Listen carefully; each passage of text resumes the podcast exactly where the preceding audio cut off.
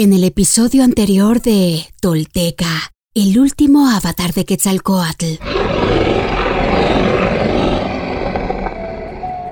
Mientras Seacatl montaba la primera guardia meditando, a medianoche, una mujer lo llevó por toda la ciudad hasta revelar su identidad.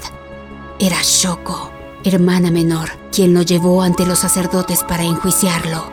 Era un rito de iniciación sacerdotal y al responder todas las preguntas de los sacerdotes, se dio cuenta que estaba soñando y acababa de controlar dicho sueño meditando al borde de la barranca.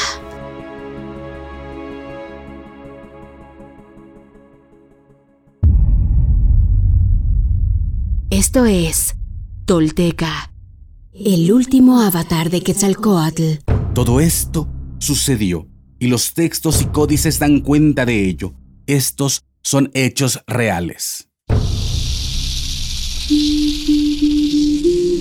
Quienes logran desentrañar en sí mismos el secreto del todo, se vuelven personas espejo, rostro y corazón. Y en ese espejo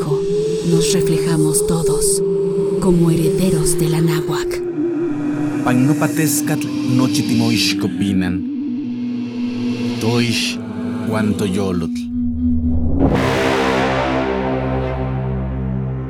Tolteca, el último avatar de Quetzalcoatl, un podcast basado en la obra de Frank Díaz y producida por Nación Tolteca y Fundación Donde Educarte. Producción y realización, Warp. Narración, Mardonio Carballo. Suscríbete a nuestro podcast y síguenos en redes sociales como arroba Nación Tolteca.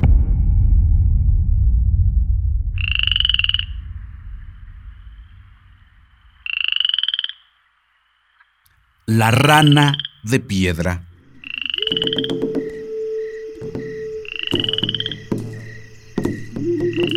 A la hora de la hierba, entre la 1.48 y las 3 a.m., los viajeros abandonaron Xochicalco y subieron al este, redoblando su atención pues se adentraban en la zona de influencia de Huemac.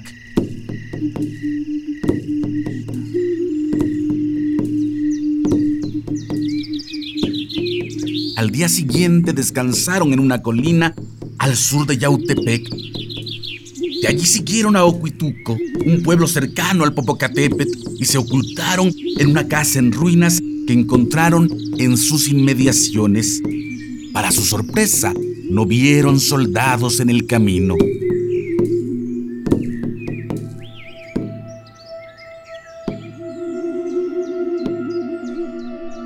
Seacat pidió a Yopi que fuera al pueblo para averiguar qué ocurría. Este cambió su manta fina por una manta de trabajo, recogió un montón de leña y cargándolo sobre su hombro, entró al mercado.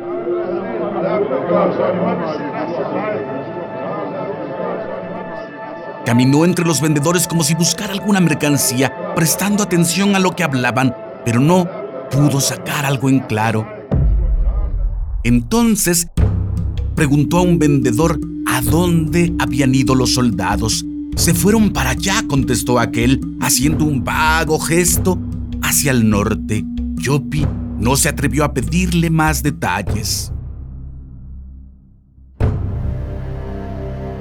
Su pregunta llamó la atención de una joven vendedora que con mucha discreción le espió y cuando regresó al campamento le siguió a escondidas.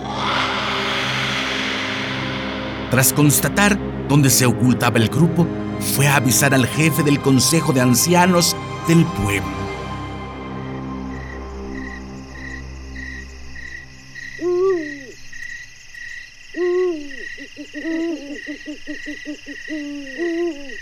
Al anochecer, el vigilante avisó. Se acercan un anciano y una muchacha. Rápidamente tomaron sus morrales para huir, pero escucharon que el anciano gritaba, ¡Hey amigos, no teman!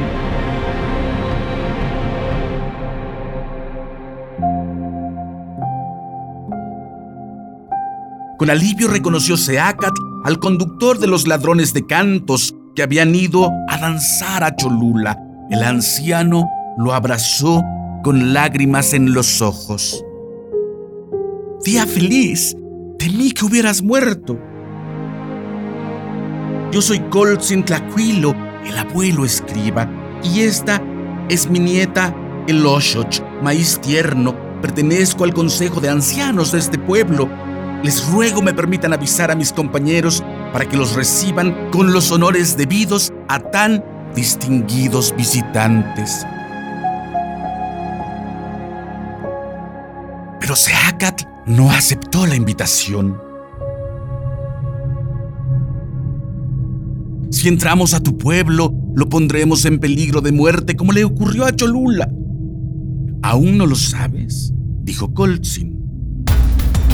Entonces Colzin le contó una historia extraordinaria. Ocho días después de que Huemac invadiera Cholula, se desató una terrible tormenta con grandes vientos y aguaceros que arrancaron el recubrimiento de caliza del gran templo y excavaron profundos surcos en sus flancos. En medio de la tormenta atravesó el cielo un gran resplandor, seguido de un fuerte ruido y estalló el santuario que había en su cima. Como si no fuera suficiente desgracia, esa noche la tierra tembló fuerte y muchos edificios, debilitados por el agua y el viento, colapsaron. También se descajaron dos enormes trozos del gran templo y cayeron junto a su base, cual si fuesen pequeños cerros.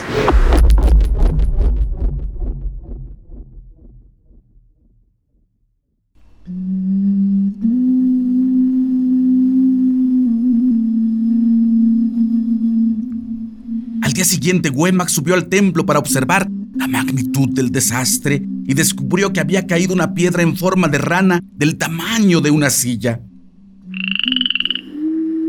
Recordó la señal que había predicho el anciano Wemansin para la destrucción de Tula y tomó la piedra como un mensaje de Tlaloc, quien estaba irado contra él por haber profanado su santuario y asesinado a tantos inocentes.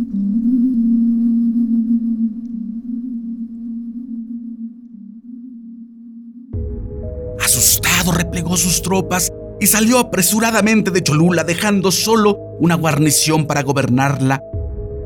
Esa era la razón por la que ya no había soldados en los caminos. En cuanto a los chulultecas, tomaron sus desgracias como un castigo por su intento de tocar las nubes con un edificio. Los sacerdotes dijeron que habían pecado de arrogantes tras pedir perdón a los dioses, cesaron oficialmente la construcción del gran templo. También decretaron que en adelante ningún templo excediera demasiado en tamaño y magnificencia a los demás.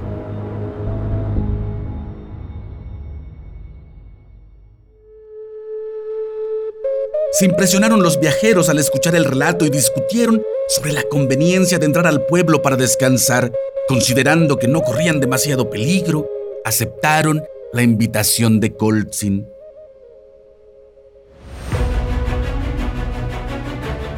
Seacat, Topilzin, Nakshit Quetzalcoatl. Nuestro Señor Unocaña, cuarto paso de la serpiente emplumada, como nunca antes, hoy eres luz infinita en medio de nuestra sombra colectiva.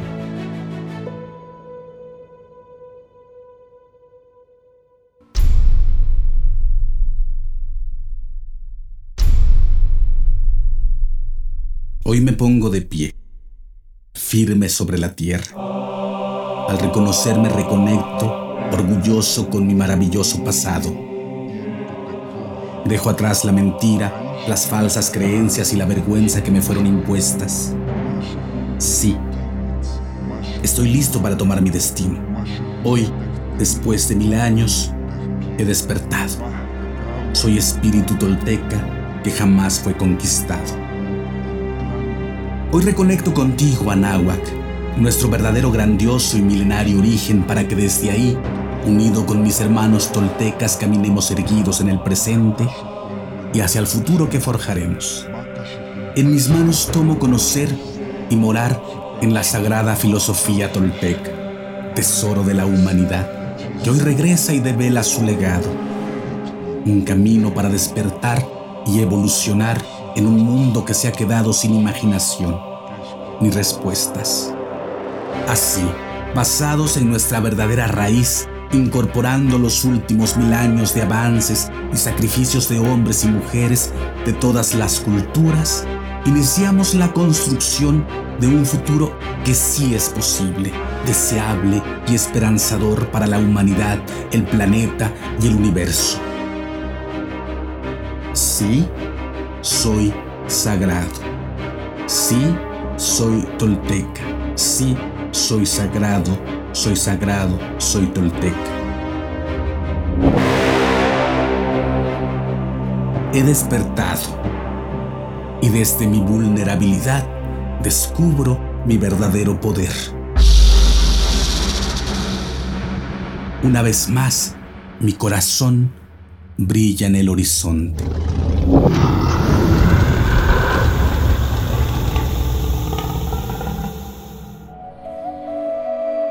Suscríbete a nuestro podcast y síguenos en redes sociales como arroba Nación Tolteca.